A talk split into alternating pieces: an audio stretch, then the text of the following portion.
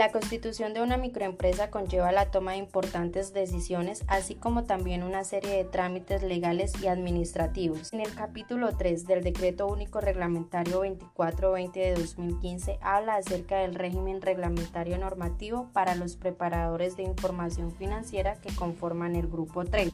Como bien sabemos, este grupo pertenece a las microempresas. Dicho marco establece los requerimientos de reconocimiento, medición, presentación e información a revelar de las transacciones y otros hechos y condiciones de los estados financieros con propósito de información general que son aquellos que están dirigidos a atender las necesidades generales de información financiera. Los órganos que ejercen control, vigilancia e inspección deben tomar coordinadamente medidas necesarias dentro de los tres primeros meses del periodo obligatorio de preparación las normas técnicas, interpretaciones y guías en materia de contabilidad financiera dentro de lo dispuesto por la Ley 1314 de 2009 que permitan una adecuada preparación obligatoria a las microempresas. El Consejo Técnico de Contaduría Pública es el encargado de resolver las inquietudes que se formulen en desarrollo de la adecuada aplicación del marco técnico normativo de información financiera para las microempresas.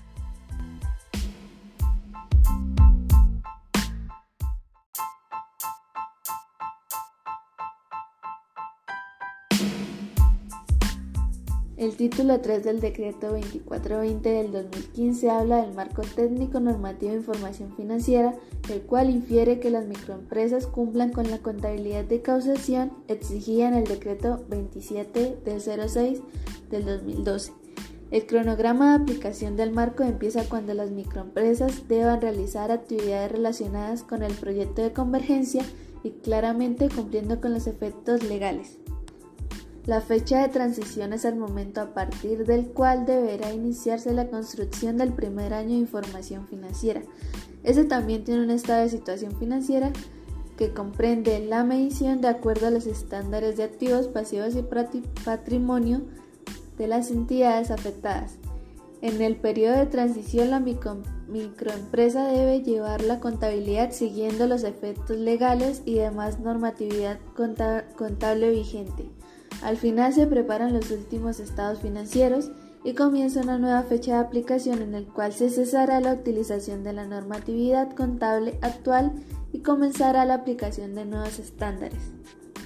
Muchas de las microempresas desconocen este marco y lo que se busca es que los microempresarios se capaciten para que puedan llevar en orden sus microempresas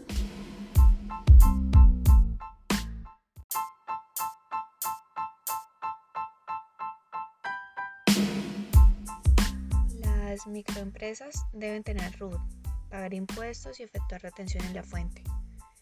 Estas están obligadas a registrarse en la DIAN, aspecto este que cumple por medio de la inscripción en el Registro Único Tributario RUT.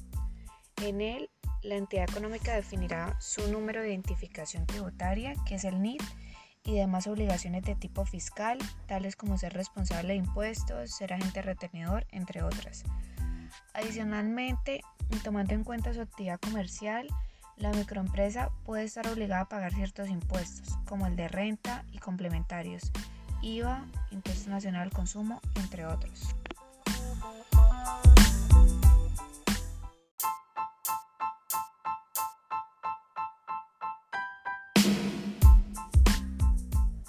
La caracterización de los elementos de los estados financieros en las microempresas viene clasificada en grupos de cuentas, conforme a sus particularidades económicas. Estos grupos se denominan elementos, los cuales están plenamente identificados en la legislación colombiana en el Decreto Reglamentario 2420 de 2015.